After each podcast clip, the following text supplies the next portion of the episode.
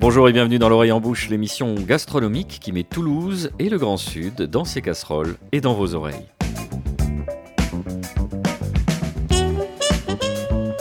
Nous voici en automne, chères auditrices, cette saison suspendue où la nature se prépare à l'abandon dans les bras de l'hiver. Les jours raccourcissent, les nuits s'allongent et les cieux hésitent entre l'or et la pluie. C'est le moment où la terre fait offrande de ses trésors les plus goûteux, parmi lesquels les courges, potirons et butternuts, ces légumes qui aspirent à jouer les premiers rôles en apportant leur écho à notre réconfort domestique. Et qui dit saison des courges dit présence renforcée de notre fine équipe. Nicolas Rivière en rédacteur en chef, Marina Bounour, Laila Ouba et Michael Lecumberi en dégaineuse et dégaineurs de recettes qui rivaliseront d'inventivité et vous plongeront dans l'histoire de ces cucurbitacées, leurs variétés et leurs surprenantes associations gustatives. Au sommaire également de cette émission, la première édition du festival Festin qui mêlera vin, musique et gastronomie du 9 au 12 novembre prochain à Toulouse. Un festival co-organisé par le Bacchus Social Club et Bastien Rabois, le chef du restaurant Miam chez Bastien, qui est accessoirement DJ. Bah, moi, j'ai travaillé dans la musique et la culture pendant 15 ans, euh, monté des festivals, etc. Je m'étais dit, ce serait quand même chouette et ça ferait sens de lier musique, gastronomie et vin. Naturellement, j'ai appelé Anto en disant, bah, tu veux pas qu'on fasse quelque chose autour de ça? Parce que en vrai, ça n'existe pas à Toulouse. Bon, mais pourquoi on n'essaierait pas, quoi? Interview complète à suivre en fin d'émission, mais pour l'heure, Nicolas Rivière, c'est donc aux légumes d'automne qu'on s'intéresse aujourd'hui. Oui, et des légumes d'automne euh, qui en ont évidemment les tons et les couleurs, déclinaisons et camailleux de jaune foncé, d'orange, de vermillon, d'ocre qui viennent avec ces teintes-là apporter un peu de chaleur sur le chemin qui nous rapproche de l'hiver. Et des frimas, vous les avez cités, Boris, courge, potiron, butternut, auxquels on peut ajouter citrouille et pâtisson. On tient là l'essentiel des cucurbitacées que nous trouvons sur nos marchés, en dépit d'une quantité considérable de variétés, parce que c'est sans doute le légume le plus polymorphe qui soit. Les botanistes peinent d'ailleurs à en borner une recension exacte. Il y en a des ronds, des ovales, des allongés, des aplatis, des côtelets ou des lisses. Et pour mieux les identifier, j'ai poussé le portail de la ferme de Borde-Bio qui est installée à Toulouse même, dans le quartier de Borde-Rouge, à la rencontre d'un fermier qui en ce moment même fait logiquement la part belle aux légumes d'automne. Alors euh, je m'appelle Florence Assé, je suis maraîcher à Toulouse depuis maintenant 11 ans. Je suis arrivé ici en 2012 pour euh, reprendre cette ferme euh, dont les terres appartiennent à la métropole et à la ville de Toulouse. on est dans le quartier des Isards. La ferme est sur une zone agricole au nord du quartier et on a en production 2 hectares et demi de légumes. Dans la zone où on est, autrefois, euh, toute la zone était couverte de, champs avec des maraîchers qui produisaient des légumes pour euh, euh, alimenter la ville de Toulouse. Quels sont les cucurbitacées que, que vous cultivez ici, Florent? Alors, pour la période automnale, on cultive du potimarron avec deux variétés, une variété orange et une variété verte. Ensuite, on cultive des butternuts en quantité importante, de la bleue de Hongrie, qui est une courge qui se conserve très bien. Il y a aussi de la courge muscade, euh, de la sucrine du Berry, et je crois que je m'en oublie pas. Voilà. Alors là, on est sous la serre de conservation. Qu'est-ce qu'on a sous les yeux, euh, Florent? Alors là, ça, c'est de la sucrine du Berry. Donc ça ressemble à du, de la butternut. Euh, mais elle a une forme différente et un goût un petit peu différent. Alors ici, on a des courges type muscade. C'est une petite courge qui va aller bien pour Halloween. Euh, parce qu'elle a la bonne taille. Euh, elle va faire 1,2 kg et elle a une forme comme une courge celle d'Halloween qu'on aime bien voir. Après, derrière, ici, on a de la, butternut. Donc la butternut, hein, c'est les noix de beurre. Hein. Donc elle a un goût euh, très, très beurre quand on la mange. Elle, est délicieuse en, gratin ou également, moi je la mange en soupe. Après, quelques citrouilles peut-être? Alors ça, ça c'est la citrouille de, de, Cendrillon, hein, c'est ça le carrosse. Euh, donc elle a cette forme très particulière, c'est la courge muscade. Donc celle-là, on va la couper en tranches et, euh, la manger. Euh, donc on va, on va la vendre en tranches puisque c'est des, des courges qui peuvent aller à jusqu'à 12 ou 13 kilos sans problème. Elles sont relativement sucrées celles-ci. C'est une variété qui est sucrée. On a presque fait le tour là. Ah non, non, il y en a d'autres. Alors ici, ça c'est le potimarron orange, celui qui est très connu. Donc le potimarron orange, le, le, gros intérêt, c'est que euh, on n'a pas besoin de l'éplucher. On mange tout, aussi bien la chair que la peau. Euh, euh, et, donc du coup c'est assez facile à préparer et, puis en plus il y a un goût de châtaigne qui est très marqué. Il y a une autre variété que moi je fais qui est en verre qui est un potimarron vert. Et alors lui, il est encore plus marqué en goût châtaigne. Et il a aussi un gros atout, c'est que nous, il a une très longue conservation. Le potimarron, la conservation, l'orange, elle est jusqu'au mois de janvier. C'est décembre, janvier. C'est difficile. Celui-là, il va tenir, le vert, il va tenir jusqu'au mois de février, mars, sans problème. Voilà une petite revue d'effectifs sous la serre de conservation de la ferme de Bordeaux-Bio. Alors vous avez évidemment euh, reconnu les variétés les plus couramment euh, consommées. Est-ce que vous, Laïla Ouba, euh, cela fait partie des variétés que vous travaillez au restaurant ou en tout cas quelles sont les variétés que vous travaillez au restaurant à Savigny-les-Beaunes Alors oui, ça fait partie des variétés, notamment la courge, le potimarron vert, euh, appelé aussi Hokkaido. C'est pas une prise de taekwondo, hein, mais c'est une variété japonaise euh, que j'utilise beaucoup, mais euh, que j'associe souvent. En fait, tout ce qui est courge, j'associe souvent à, du piment, à une sauce pimentée pour rééquilibrer avec le sucre qu'on peut retrouver ou le goût noisette, etc. Donc récemment, j'ai travaillé la, le potimarron vert, donc la Hokkaido, en rôti. Et sinon, la Futsu Black aussi, qui est une autre variété, qui a une couleur euh, jaune orangé et qui a une chair très tendre, la peau très dure, mais une fois cuite, elle se mange aussi, comme ça. Et le, plus intéressant dans certaines courges, euh, certaines variétés anciennes notamment, c'est de les mariner, ou sinon de les cuire un peu vapeur aussi. Ça marche très bien. C'est très rare d'en voir euh, cuite vapeur. On trouve souvent des soupes des, euh, ou rôtis, mais vapeur, ça marche très bien et ça fait révéler aussi les différentes caractéristiques des courges. Michael Lecumberi, dans votre restaurant Rocher de la Vierge, où l'on aperçoit souvent quelques cajots de légumes hein, pendant que la cuisine se met en branle, est-ce que vous avez l'habitude, vous, de, travailler euh, ces cucurbitacées euh? Bon, je ne suis pas un gros fan, mais on cuisine butternut et pâtisson. Et pourquoi pas un gros fan? Je trouve que c'est ennuyeux, moi personnellement en bouche, quoi, mais c'est perso. Ennuyeux pourquoi? Parce que texture difficile à travailler Ah, mais j'aime pas la texture en, bouche, donc on, on, essaie de la faire autrement. C'est-à-dire, euh, effectivement, je vais l'intégrer dans un risotto. On fait le risotto, on fait cuire juste euh, à, la vapeur ou avec de l'eau, juste avec l'eau de la propre eau du, du, butternut. On mixe et au dernier dans un risotto, on le rajoute au dernier moment. Ça, voilà, c'est tout. Et euh, on le fait avec du poisson, pas mal. Et sinon, on un butternut, on le fait des tranches. Euh, on enlève juste les graines au milieu, on panne comme une euh, farine, euh, œuf et un peu de, chapelure et on fait ça à la friteuse et on, l'orne avec des, coquillages, des choses comme ça. J'essaie de trouver une, autre mâche que le, légume apporte. C'est intéressant ce que vous dites, Michael, parce qu'effectivement, on peut attaquer d'entrée de jeu l'émission sur les reproches qu'on peut faire au cucurbitacé. On voit que Nicolas Rivière aime ce mot cucurbitacé. On pourrait le découper d'ailleurs.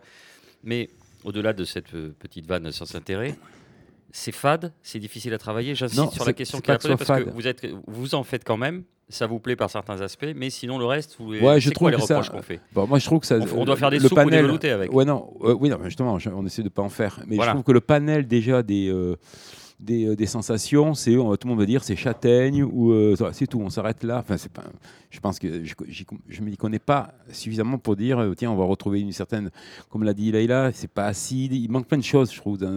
Oui, mais à vous de le twister. Oui, mais Laïla, vous faites quoi comme marinade par exemple? Alors en fait, il suffit, enfin ça dépend des marinades, mais la marinade qui l'accompagne, vous voulez dire la sauce, ça va souvent être du piment et du miso, mais hmm. un miso qui ne va pas être trop sucré non plus. Donc. Euh, en fait, c'est pas que c'est fade. Oui, alors je suis d'accord avec Michael. C'est pas c'est pas mon légume de prédilection, mais cette année j'ai décidé de, l'explorer. Le problème c'est qu'il y en a tellement des variétés, et puis si on s'intéresse pas, si on creuse pas sur les sur les différents aspects de chaque courge, on peut vite tomber sur quelque chose où on va être déçu. La, la courge spaghetti c'est intéressant, mais c'est très aqueux, donc faut savoir la travailler aussi. C'est assez intéressant de voir en fait que quand on la goûte crue, en fait, c'est intéressant de goûter cru aussi. On peut voir un peu l'évolution de cette courge en cuisson, en termes de cuisson. On va trop cuire, donc on va, peut-être révéler des saveurs, ou peut-être qu'on va trop gâcher de la saveur de cette courge-là. L'autre aspect qui est intéressant que disait Michael, c'est en friture, effectivement, c'est une, une chose qu'on trouve beaucoup dans la cuisine japonaise en tempura. Donc des euh, courges en tempura, et, et en fait, souvent associées à une sauce très relevée Donc ça explique un petit peu ce...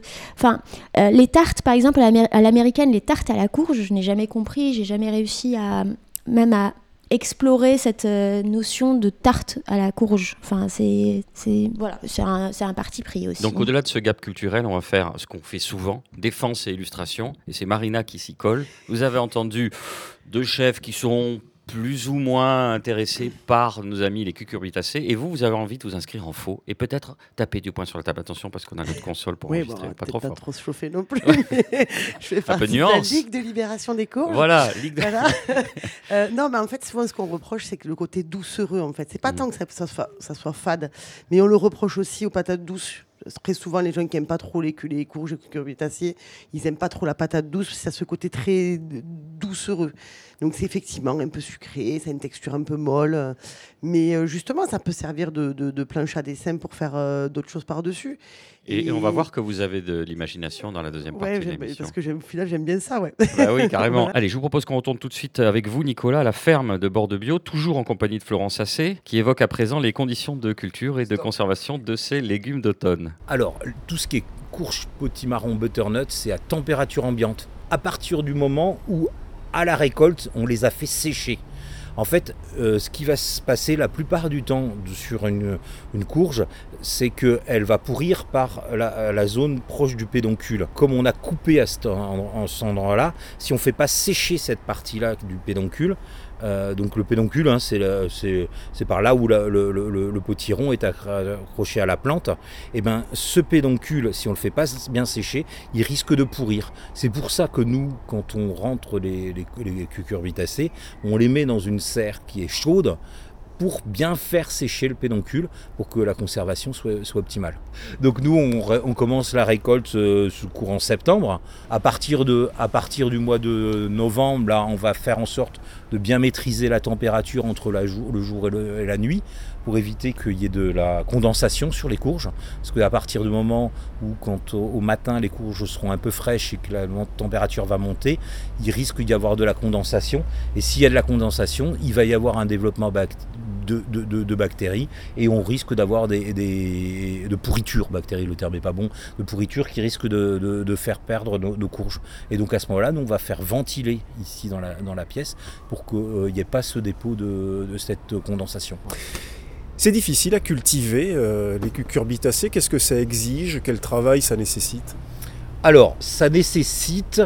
Euh, c'est un rendement qui est comparé dans les, dans les cucurbitacées qu'on connaît ça va être le plus connu, ça va être la courgette. Donc comparé à une courgette, le rendement est beaucoup plus faible au, mètre carré. Donc on a une production qui est, moindre.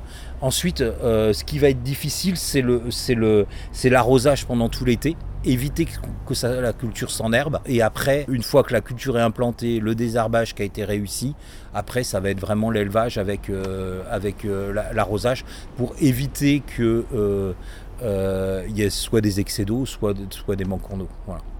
Ces légumes qu'on considère comme des légumes d'automne, vous les plantez à quel moment de l'année? Alors c'est une plantation du mois d'avril-mai. Donc en fait, euh, c'est une culture qui est très très longue et qui est plutôt, nous pour nous, c'est une culture presque de printemps euh, qu'on va récolter à l'automne, mais c'est implanté au mois d'avril-mai. C'est fragile comme, comme légume? Alors une fois la récolte et, une fête et que les conditions de, conservation sont bonnes, non, c'est pas fragile.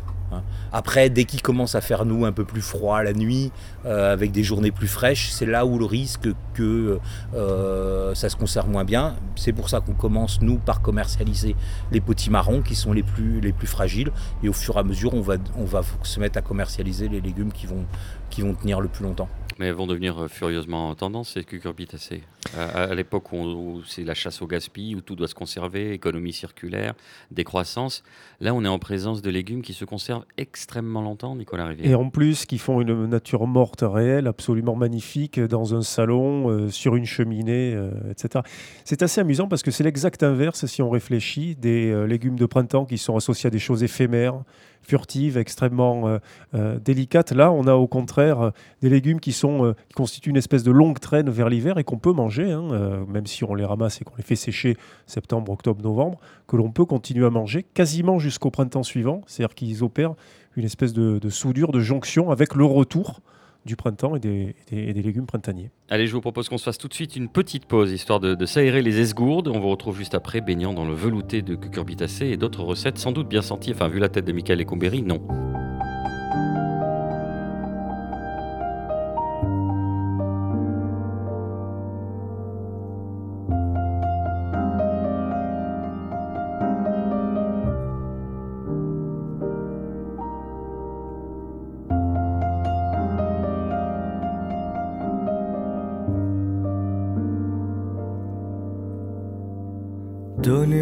Madame, s'il vous plaît, du ketchup pour mon hamburger. Donnez-moi, madame, s'il vous plaît, du gasoline pour mon chopper. Je serai votre pop star, je serai votre king. C'est une question de dollars, une affaire de feeling. Donnez-moi, madame, s'il vous plaît, des décibels pour mon thune. Donnez-moi, madame, s'il vous plaît, des boots made in Angleterre. Je serai votre pop star, je serai votre king. C'est une question de dollars, une affaire de feeling. Donnez-moi, madame, s'il vous plaît, du ketchup pour mon hamburger.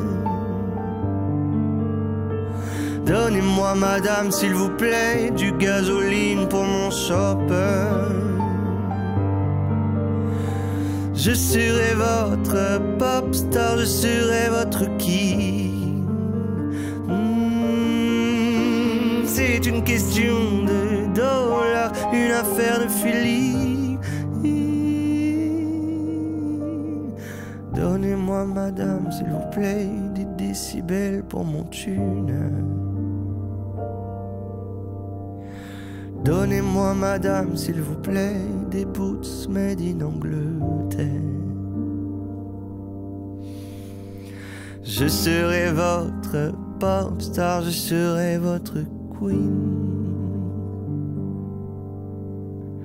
C'est une question de dollars, une affaire de filie.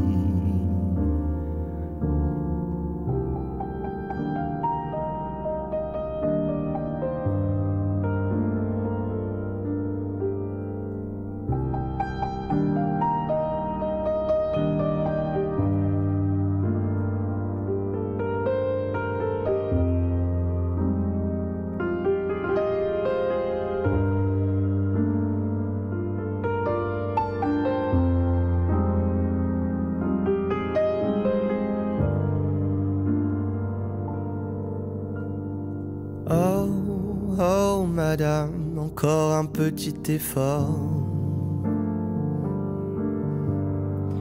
Oh, oh, madame, j'ai tant besoin de réconfort. Je serai votre pop star, je serai votre king. Hmm, c'est une question de dollars, une affaire de feeling.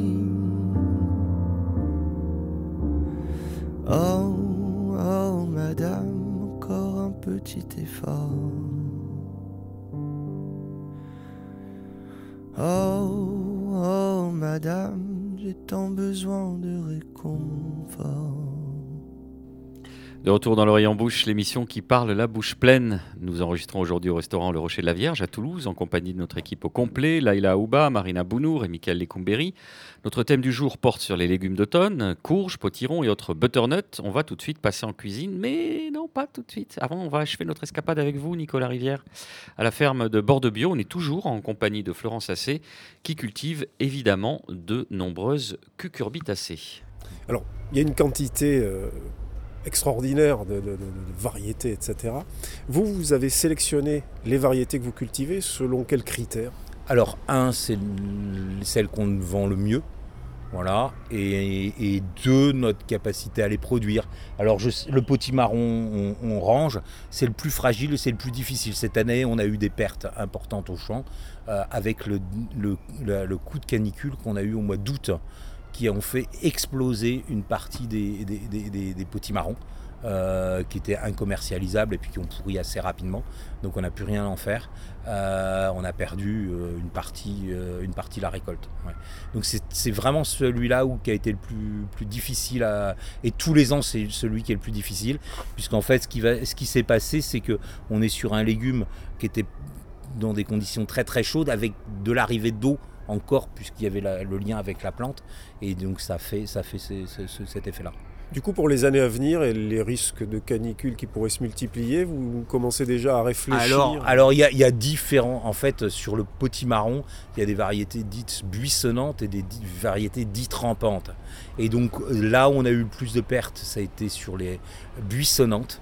Euh, puisqu'en fait on était sur une période où le feuillage était un petit peu moins un petit peu moins développé, donc moins, ça a moins protégé les plantes dessous et alors que les buissonnants, euh, il y a eu moins. Les rampantes. Les rampantes, ça a été moins, ça a été moins l'effet.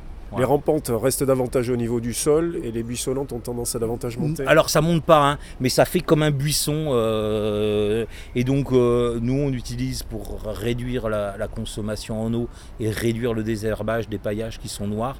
Et donc ça fait cuire un peu le, le petit marron dessous. Voilà. Bah, à propos de cuisson, vous les préférez comment tous ces cucurbitacées? Alors moi il y a deux, deux façons que j'aime bien, c'est la soupe. Hein, voilà, moi j'aime bien les, soupes de euh, soit marron. Ce midi c'était, il sais plus ce qu'il y avait dedans, mais il y avait une courge, j'ai reconnu. Je pense que c'était la bleue de Hongrie. Euh, et puis ensuite, euh, moi j'aime bien les gratins, euh, le gratin de marron, le gratin de butternut c'est comme ça que j'aime bien. C'est vous qui le cuisinez, Florent Alors, pas tout le temps. Hein. Euh... On peut pas être au four et au moulin, en tout cas au, champ, au champ et au four. Ça. Si, il y a une recette que j'aime beaucoup sur le potimarron, par contre, ça, c'est moi qui l'ai fait. C'est au four. Je mets euh, les potimarrons coupés en tranches, euh, un filet d'huile et un peu d'herbe de Provence au four gratiné, euh, juste comme ça. Voilà. Cuisinier assez classique, hein, euh, Florence Assé, vous, Marina Bounour, vous avez une recette qui est déjà euh, plus originale hein, euh, à nous confier. Bah, oui, moi j'aime bien tout ce qui est mélange sucré-salé, donc déjà ça, ça, ouvre un peu le champ des possibles, on va dire. Donc en fait, je prends des butternuts, c'est un des plus répandus et les plus appréciés, que je vais couper en, en fines lanières, bien évidemment en ayant enlevé les, graines avant. Je vais préchauffer mon four à 180-200 degrés et je vais les poser, donc je vais poser ces lanières sur la plaque du four. Je vais les arroser euh, de un peu de mélasse de grenade. Si vous en avez pas, vous mettrez un petit peu de miel. Euh, je vais saler, je vais poivrer.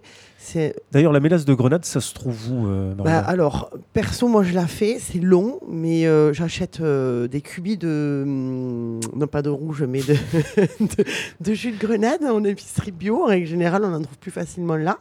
Et après, c'est simple, vous mettez dans une casserole, vous pouvez rajouter un peu de sucre et vous laissez cuire. Donc, c'est un peu chronophage, ça vous bouffe un peu d'électricité, mais ça, voilà, c'est assez rapide. C'est-à-dire, ça, ça, devient un caramel, ça s'épaissit, c'est ouais, quoi? Ça s'épaissit, exactement. Donc il faut quand même mettre une bonne, une bonne dose de sucre parce que la grenade c'est quand même plus acide que sucré. Donc euh, du coup, il euh, faut faire un peu comme un sirop, un temps pour temps. Donc pour un litre de grenade, vous mettez pas un kilo de sucre, mais pas loin. Il faut quand même euh, que ça, amène. voilà. Donc ça c'est fait maison, c'est le do it yourself. Si d'aventure on est comme moi.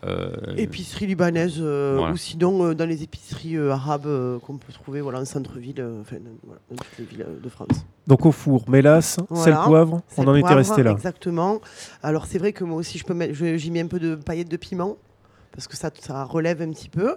Donc je fais cuire et j'attends pas non plus qu'elles arrivent complètement à, à, ramollissement total. il faut quand même qu'elles restent un peu fermes. Je vais laisser refroidir et en fait je vais les servir en salade.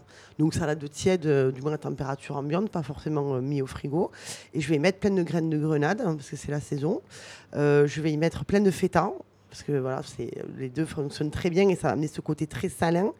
Euh, pas mal de basilic, quelques pointes de menthe et vous arrosez avec pas mal d'huile d'olive et ça vous fait une salade cuite en fait. Et euh, si on veut apporter un peu de croustillant, on peut y mettre un peu du vieux pain coupé très très fin qu'on a fait bien dessécher au four et voilà on le parsème par dessus et ça va amener pas, mal de croustillant. Exactement, Jackie Dallet qui était chef au Petit Pressigny dans le Berry pour twister un petit peu sa soupe de potiron, lui ajoutait effectivement une chapelure de pain qu'il avait fait un petit peu brûler au four.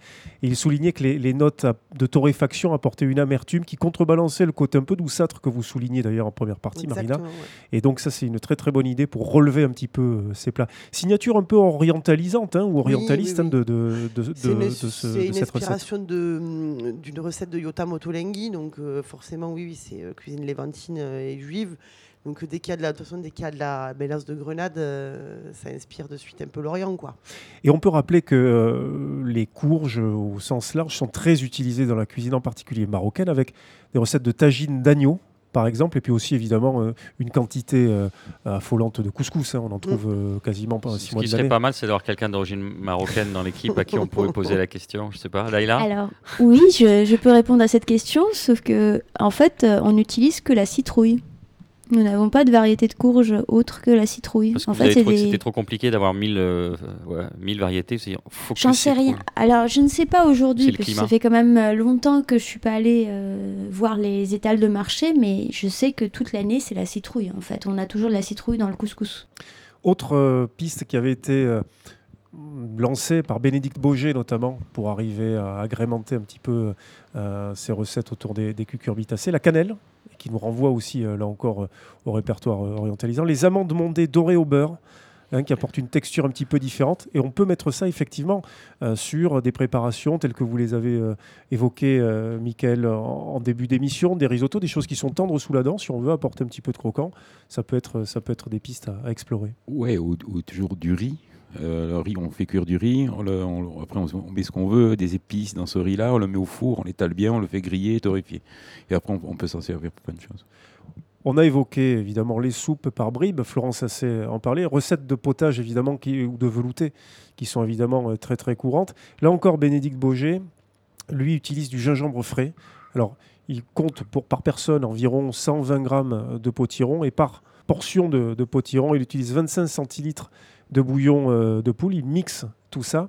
Et surtout, il dit si vous voulez ajouter du gingembre, ajoutez-le râpé à la fin, hors du feu. Parce que si vous le faites cuire, il explique évidemment que vous allez garder le côté piquant et que vous allez perdre en réalité le, parfum euh, du gingembre. Leïla euh, Aouba, vous souhaitiez réagir par rapport à, cette oui, évocation il y a aussi, en fait, on n'a on, pas parlé de la cuisine italienne qui utilise beaucoup. Il y a beaucoup de régions qui utilisent la courge et notamment en, en gnocchi, gnocchi de courge, mais aussi en farce dans les ravioles. Et en fait, il y a carrément un festival de la courge dans le Piémont où ils, euh, font des, euh, plein de plein de formes différentes de ravioles euh, à base de courge. Petit hic dans la courge quand on la met en farce, c'est qu'il faut vraiment les goûter. Faut pas que, sinon ça va être très humide et ça va forcément détremper la pâte de la, raviole et ça n'aura pas le même, rendu. Il faut aussi à rajouter du croquant et mais c'est pas mal. Les gnocchis de courge notamment, c'est pas mal aussi. Et utilisation du moulin à légumes davantage que euh, du mixeur pour cette recette pour pouvoir arriver à avoir effectivement une pâte qui colle beaucoup moins euh, au doigt qui permet de, modeler les, les gnocchis euh, plus facilement. Puisqu'on parlait d'Italie, Marina, courge spaghetti. Ça, c'est l'une des deuxièmes, enfin, c'est la deuxième recette que vous souhaitiez aborder. On évoquait tout à l'heure rapidement la courge spaghetti. Peut-être expliquer d'abord, c'est vraiment très à la mode. Euh, oui, mais courge spaghetti, ça n'a de nom que, enfin, ça n'a, ça son nom que parce que effectivement, à l'intérieur, une fois que c'est cuit, ça fait des filaments comme des spaghettis. Donc euh, voilà, ça n'a rien à voir avec la, la, recette des spaghettis. Mais effectivement, alors moi, je, moi, je la fais en gratin. Donc vous, là, vous l'ouvrez en deux, vous enlevez les pépins. Euh, vous, pareil, euh, on assaisonne, sel, poivre, euh, un peu d'huile d'olive et on fait rôtir au four à 180. On jette un petit coup d'œil, c'est pas très long, au bout de 30-40 minutes, c'est cuit. on teste hein, en fait en plantant sa fourchette, on voit en grattant en fait si ça se détache. Et une fois que c'est détaché, on, récupère en fait tout l'intérieur, tous ces spaghettis. Et alors là, il y a pléthore de recettes. On peut faire comme une carbonara. Donc on a fait revenir un peu de guanciale avant, on a fait avec du pecorino, des œufs, vraiment comme une carbonara. On va remélanger avec ces avec ces Mika demande off, pas de crème? Et euh... n'allez pas tomber dans ce piège. Et des oignons. Euh, et après, voilà, on va le remettre dans la courge et faire légèrement gratiner. Euh, on peut le faire aussi euh, courge spaghetti bolognaise, exactement pareil. Donc on va mélanger ces, petites spaghettis de courgettes et on va remettre à l'intérieur de la courge et refaire gratiner. On dirait que vous avez fait un challenge pour pouvoir faire manger des courges à des enfants. Parce qu'en général, le velouté, ça passe, le reste, rien ne passe. Donc on réinvente. Mais si, c'est des carbonara, mais si, c'est des bolognaises. Voilà. Et puis en plus, ça vous permet de manger des sauces un peu grasses avec euh, des légumes euh, qui sont bons pour la santé. Ah, on peut déculpabiliser, Nicolas. Non, c'est vrai que ça, c'est un répertoire qu'on connaît pas, qu'on connaît pas énormément. Puisque vous parliez de cuisson, c'est vrai qu'il faut rappeler que surtout le conseil, enfin le conseil qu'on peut donner, c'est d'éviter de les cuire à l'eau la plupart du temps, parce que la plupart sont assez spongieuses, sont déjà parfois euh, garnies euh, suffisamment en eau. Donc c'est plutôt des cuissons soit au four, éventuellement vapeur, euh, ou alors poêle. Hein, ça on peut, on peut, également le faire. Et puis encore une fois, la pointe d'un couteau, si ça rentre, c'est pas la peine de pousser davantage, davantage la cuisson. Parfait. Allez, deuxième pause musicale de Lorient Bouche. On se retrouve dans quelques instants, le temps d'une courte digestion.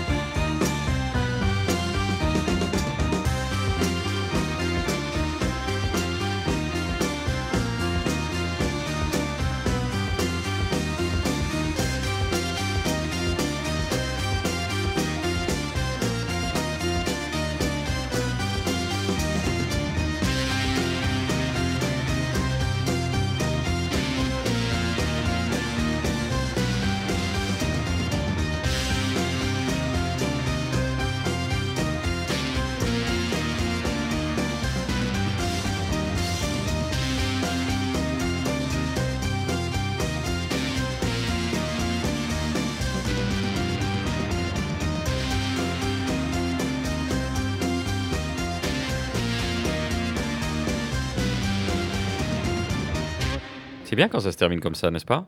Chères auditrices, vous êtes bien à l'écoute de L'Orient Bouche, l'émission qui met Toulouse et le Grand Sud dans ses casseroles et dans vos oreilles, sur le thème aujourd'hui des légumes d'automne, les courges, les potirons, les butternuts. Everyone's favorite, visiblement. Tout le monde adore les courges, les butternuts. non, ne me regardez pas comme ça, Nicolas Rivière. On adore ça. On a trouvé que c'était une très bonne idée. On aime ces recettes. Tout le monde est fan. Et on les a passés euh, par le menu, mais il nous reste encore un chapitre à aborder. Hein, euh, qui est celui.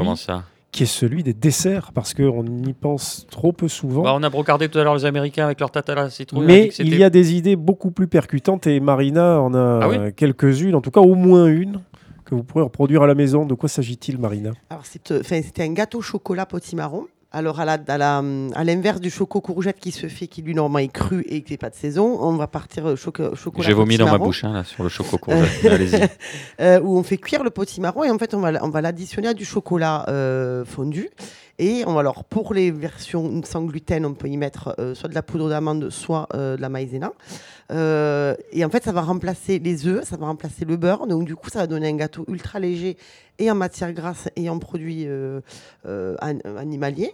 Euh, et, ça donne quelque chose presque comme un fondant au chocolat en fait. Donc très très humide, très très moelleux. Et, ça veut dire que la, cuisson elle est peut-être un peu tendue. Faut alors la cuisson, voit effectivement, il faut un peu plus surveiller. Il faut vraiment doser par rapport à l'élément sec qu'on va mettre dedans. Donc soit le, maïzena, soit la farine pour ceux qui peuvent en manger, ou la poudre de d'amande, mais euh, on va avoir quelque chose qui justement, comme par le pouvoir sucrant du potimarron, par le euh, pouvoir, sucrant du potimarron, exactement, que je convoque, on va en plus diminuer en sucre euh, l'apport qu'on fait dans un gâteau classique. Donc du coup, pour voilà, c'est un petit gâteau un peu passe partout et c'est bien pour, les goûter des enfants de leur donner quelque chose d'un petit peu moins sucré que le traditionnel gâteau au chocolat. voilà.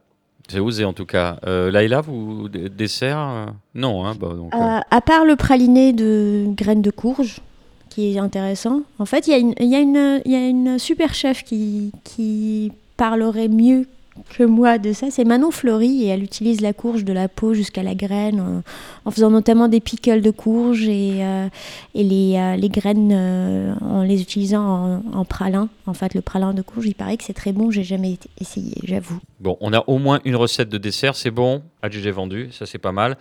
On a fait passer le truc pour les gamins, il n'y a pas de problème, ils se sont régalés, c'est sain, vous l'avez dit, c'est alterno, il peut faire maïzena, machin. Mais non, mais la question, vous savez ce que c'est? Qu'est-ce qu'on boit avec ça? Voilà, les gamins sont couchés, maintenant on commence un peu à se chauffer. On a ces plats à base de cucurbitacées. Est-ce qu'ils ont, euh, est-ce qu'ils se marient plus facilement avec tel ou tel type de vin? Et si oui, pourquoi? Ça, c'est un cadeau, ça. quand vous a demandé de travailler ça, vous avez dit euh, oui, alors oui, alors mais si, si, ouais, en fait, c'est toujours particulier, les, les, choses un peu sucrées comme ça, doucereuses, euh, ah qu'on est obligé justement de pimper avec des épices ou du piment, c'est toujours un peu touchy de trouver du vin qui va avec.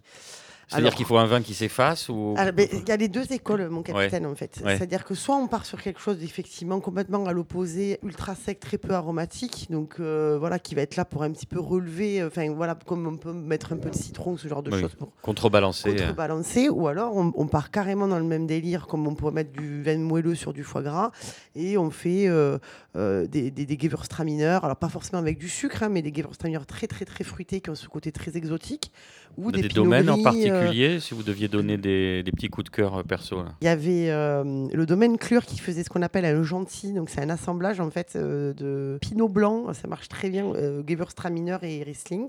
Et il y avait ce côté qui donnait un peu l'impression qu'il y avait du sucre alors qu'il n'y en avait pas du tout.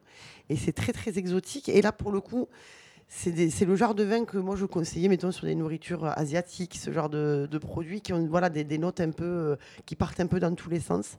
Et ça tenait plutôt bien la route. Nicolas, euh, à part votre promenade à la ferme de, de Bordeaux-Bio, vous êtes également intéressé euh, à, l'actualité culinaire toulousaine. Et euh, quelques semaines seulement après la première édition du festival Bu, HIC, consacré à l'ivresse, qu'on vous invite à écouter, chères auditrices, où nous étions en direct justement pour notre émission précédente. C'est un autre festival qui s'apprête à voir le jour. Ça va se passer du 9 au 12 novembre prochain. Oui, et ça s'appelle Festin, sous-titré 20 musique et gastronomie. Au platine de cet événement, on retrouve le chef Bastien Rabois du restaurant Miam chez Bastien et Antonin Roméas, cheville ouvrière du Bacchus Social Club, euh, grande série de soirées 20 euh, musiques organisées un peu partout à Toulouse et ailleurs. Bastien et Antonin guinchent ensemble depuis plusieurs années. Ils nous expliquent comment est née l'idée de ce festival. Non, mais en fait, euh, c'est assez simple. On a commencé avec Bastien à organiser des, des, petits événements ensemble en 2021. moi, avec mon projet Bacchus Social Club, du coup, l'idée c'est que je, je mêle euh, musique, vin euh, et du coup gastronomie indirectement parce que c'est des milieux qui se répondent bien. Et, et euh, bah, en fait, assez vite, avec Bastien, comme on a des affinités communes sur ces trois points, on s'est dit qu'on allait organiser des choses ensemble. Et donc, on a fait une première soirée fin décembre au restaurant de Bastien à Miam où on a organisé un petit concert d'un copain à nous qui s'appelle Charles Dolé avec une dégustation de vin. Bastien qui avait préparé aussi un menu un peu spécial. Et, euh, et puis un DJ set à la fin. Et en fait, euh, on a continué de, de, faire plusieurs événements comme ça euh, sur 2022. Et puis assez vite, j'ai reçu un, un, coup de fil de Bastien qui me proposait de faire un festival. Et puis c'est né comme ça, je crois. Oui, parce que Bastien, comme les journées sont pas suffisamment longues pour toi, tu as eu l'idée effectivement de relancer Antonin un peu plus tard hein, pour concrétiser un peu plus le, le, projet? Bah, moi, j'ai travaillé dans la musique et la culture pendant 15 ans, euh, monté des festivals, etc. J'arrivais un peu au bout d'un parcours sur d'autres festivals, la Vadrouille pour ne pas la citer, même si ça reste dans mon cœur. Et puis je m'étais dit, ce serait quand même chouette et ça ferait sens de lier musique, gastronomie et vin. Et comme Anto euh, euh, vient de le dire, euh, on avait ça en commun, on s'était croisé plein de fois. il m'a invité à jouer aux Connexions, au Bistro 12. On a fait cet événement chez Miam. Et j'avais besoin de, de m'aérer un petit peu, de, de, retrouver un peu de sens, un peu événementiel, culturel à ça. Et naturellement, j'ai appelé Anto en disant ben, Tu veux pas qu'on fasse quelque chose autour de ça? Parce que en vrai, ça n'existe pas à Toulouse. Il y a des initiatives en France autour de ça. Alors, euh, à Nantes, il y a White Nat, je sais plus comment il s'appelle ce festival, mais plutôt rock et vin naturel. Mais les trois ensemble, j'avais pas connaissance et je m'étais dit, bon, on aime fédérer tous les deux, organiser des choses, on aime la musique, on aime le vin, on aime la gastronomie. Bon, mais pourquoi on n'essaierait pas, quoi, tout simplement. Voilà pour la genèse de Festin et pour lancer au mieux cette première édition, Bastien a eu l'idée d'une soirée d'inauguration disséminée dans huit restaurants toulousains. Ça s'appelle le Mercato des Restos, le concept en détail. Et donc euh, l'idée c'était pour qu'il y ait quelque chose d'un peu euh, novateur, original et assez funky, c'est de leur dire bon bah tu vas sortir de ton terrain de jeu habituel, tu vas aller chez ton copain voisin pour euh, faire ce que tu veux. On leur a mis aucune euh, contrainte. Bon, exemple, Mika du Rocher de la Vierge va chez Rod de l'Arpette, vous vous échangez et vous avez carte blanche. Et c'est pareil avec le restaurant Sans Nom et Fogo, et c'est pareil avec euh, les passionnés Tête d'Aille. On a quelques propositions. Là, je sais que Simon de Tête d'Aille est en train de se chauffer sur du whisky et du cigare. Je sais que le Sans Nom et Fogo euh, ont envie de travailler les mêmes produits mais de façon différente, sachant qu'ils n'ont pas les mêmes contraintes matérielles. Et c'est ça qui est chouette, c'est que tous les restaurateurs dont aussi je fais partie, on a l'habitude de, notre lieu de travail et, c'est bien de pouvoir se, sortir de sa zone de confort et de se, se, challenger. Quoi. Échangisme culinaire donc pour la soirée d'ouverture le 9 novembre. Le lendemain, grande soirée live and DJ set au taquin avec des dégustations de vin de Pauline Broca du domaine des Buis à Entraigue-sur-Truyère dans l'Aveyron. Pauline est d'ailleurs la marraine du festival. Le samedi 11 novembre, Salon des vins nature du Sud-Ouest, organisé en collaboration avec Poison, l'étonnante euh, cave à vin de Quentin Pierre-Antoine, Cise sur le faubourg Bonnefoy. Une douzaine de vignerons au programme, liste complète et définitive à venir très rapidement. Le soir, Mix Club au Bistrot 12 à Saint-Cyprien. Et puis le lendemain, retour chez Poison pour la clôture du festival. Festin euh, du dimanche, Bastien en cuisine avec trois invités encore secrets pour compléter la brigade. Menu en quatre temps. Festin donc du 9 au 12 novembre à Toulouse. Renseignements sur les comptes Instagram du Bacchus Social Club et de Miam chez Bastien. Michael, puisque vous participez, est-ce que vous avez d'ores et déjà une idée de ce que vous allez faire à l'Arpette? Euh, un, peu de canaille, quoi. un peu de canaille. Oui, oui. J'ai envie de travailler le boudin, des choses comme ça. Avec des idées d'ores et déjà plus précises ou, euh... je, réfléchis. Parfait. On va vous laisser Je réfléchis, sincèrement. Donc il y aura un petit truc canaille autour du boudin déjà. Si, vous, êtes, euh, si vous êtes à l'arpète, ça veut dire que Rodolphe... Euh, et de l'agneau de chez Biquette. J'ai promis, je ferai un plat avec. Très bien. Et donc ça veut dire que Rodolphe sera chez vous Et Rodolphe vient ici. Vous lui confiez les clés, rassurez? Euh, Oui, oui, bien sûr. Et mon équipe. c'est pour ça que vous êtes rassuré. Allez, on se fait une dernière courte pause musicale. Le temps que vous réfléchissiez à vos recettes, hein, vous avez le temps, dure quelques minutes. On vous retrouve euh, très vite pour le quartier libre. Oh.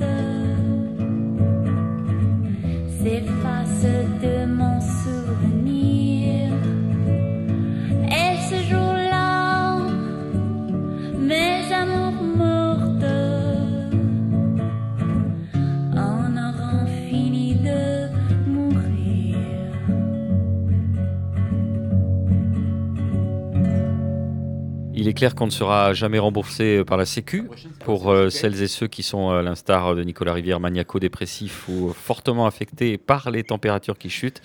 J'ai, à titre personnel, euh, choisi des musiques pas forcément folichonnes. C'est la fin de la bamboche, c'était un peu plombant. Je n'ai même pas à m'en excuser parce que c'est tout à fait mon style de retour dans l'oreille en bouche. Vous savez, c'est toujours l'émission qui parle, la bouche pleine. Et c'est notre fameux quartier libre, le moment où on partage nos enthousiasmes, nos réflexions sur l'époque. J'aime bien dire ça, c'est très dans l'époque. Nos coups de cœur, nos coups de gueule, ou tout simplement quelques actualités. Il y en a, comme d'habitude, un seul qui a travaillé, c'est le rédac chef, c'est le petit soutier. Voilà. Il ménage jamais ses efforts, il est courageux, alors que nous, on est complètement dissipés autour. Nicolas Rivière, c'est un. On assiste à la naissance d'un collectif, et on va être sérieux deux minutes quand même. Ça s'appelle Les Durs à Cuire, dur au féminin, pluriel donc. Oui, un collectif fondé par quatre jeunes chefs, Chloé Ballary, Marie Dupuis, du restaurant Mordu. Chloé, elle travaille au, Tilleul, Maïlis Montserrat de chez Yannick et Sandra Ben Sliman, un collectif imaginé le 8 mars dernier, journée internationale des droits des femmes, et qui s'adresse aux cuisinières, aux commises, aux chefs, aux plongeuses pour partager des expériences, s'entraider et donner à entendre la réalité du travail des femmes en cuisine, des expériences propres à chacune. Écoutez justement celle, par exemple, de Chloé Ballery. Moi, je suis arrivée à Toulouse il y a un an. Et je suis arrivée, je connaissais pas les fournisseurs et j'aurais beaucoup aimé euh, pouvoir échanger avec euh, des gens du milieu justement et, ça m'a manqué à ce moment-là. J'ai dû euh, me faire un petit peu par moi-même et j'ai dû passer plein de coups de téléphone et j'aurais bien aimé pouvoir échanger à ce moment-là. Et j'ai cherché à me rapprocher de restaurateurs, restauratrices pour m'intégrer, pour échanger et j'ai rien trouvé en fait. Il existe, il existait en tout cas à ce moment-là aucun aucun moyen de se rassembler et de discuter. Alors euh, j'ai commencé à essayer de chercher des, euh, des nanas avec qui, euh, avec qui bosser là-dessus. Des jeunes femmes réunies autour d'un objectif, le mieux-être en cuisine et donc bien évidemment la lutte contre les violences faites aux femmes.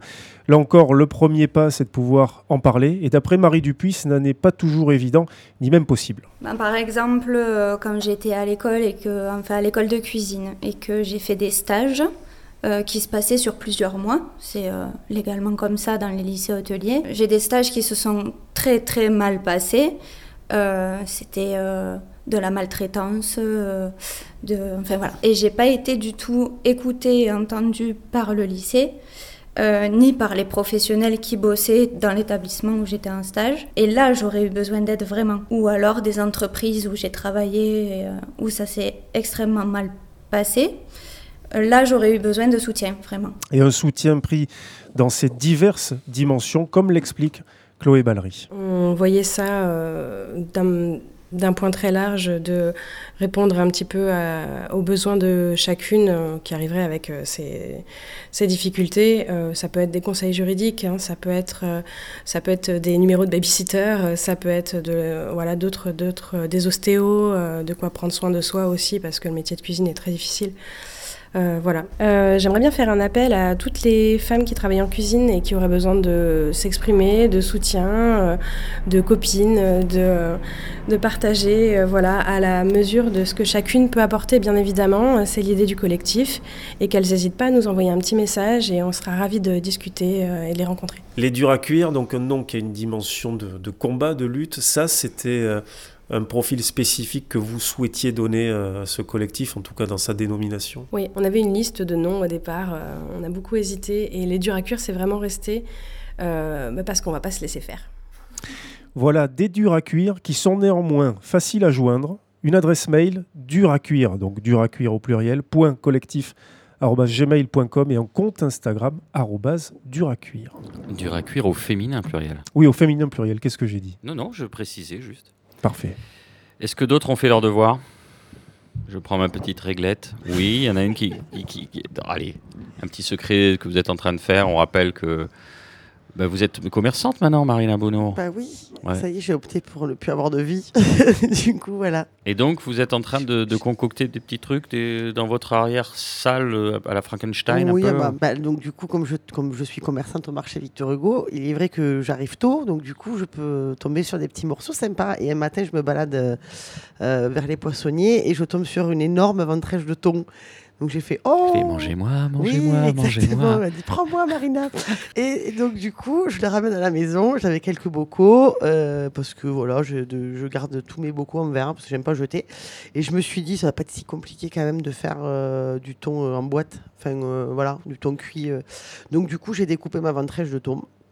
J'ai mis de l'huile, j'ai mis des aromates, donc du, un peu de sel, du poivre en grain, des graines de coriandre. Euh, euh, qu'est-ce que j'ai mis? De l'ail, euh, du thym, et en fait j'ai fermé et j'ai mis à bouillir, enfin à stériliser, donc dans une grande casserole d'eau pendant une heure et demie, et du coup j'ai fait des ventrèches de thon. Et bien c'est pas mal, et c'est plutôt facile à faire. Donc du coup je vous invite tous à, pas forcément avec la ventrèche parce que c'est quand même un produit un peu cher, mais rien qu'avec du thon classique ça marche très bien. Et avec l'huile qu'il y avait dedans, tu, montes une maillot, tu vois, c'est Et eh oui.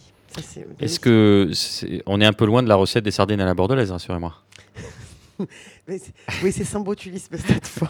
Garantie sans botulisme. Euh, je n'en ai pas trouvé.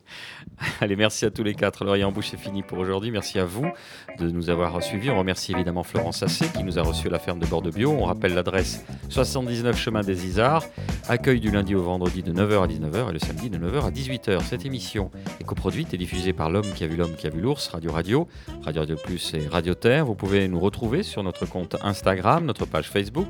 Vous pouvez nous réécouter sur radio-radio-toulouse.net, s'il y en a qui le font, et toutes les plateformes de streaming. Je vous rappelle enfin ce trait d'esprit. Quand on a faim, une citrouille vaut mieux qu'un carrosse. On se retrouve dans 15 jours, et d'ici là, portez-vous mieux.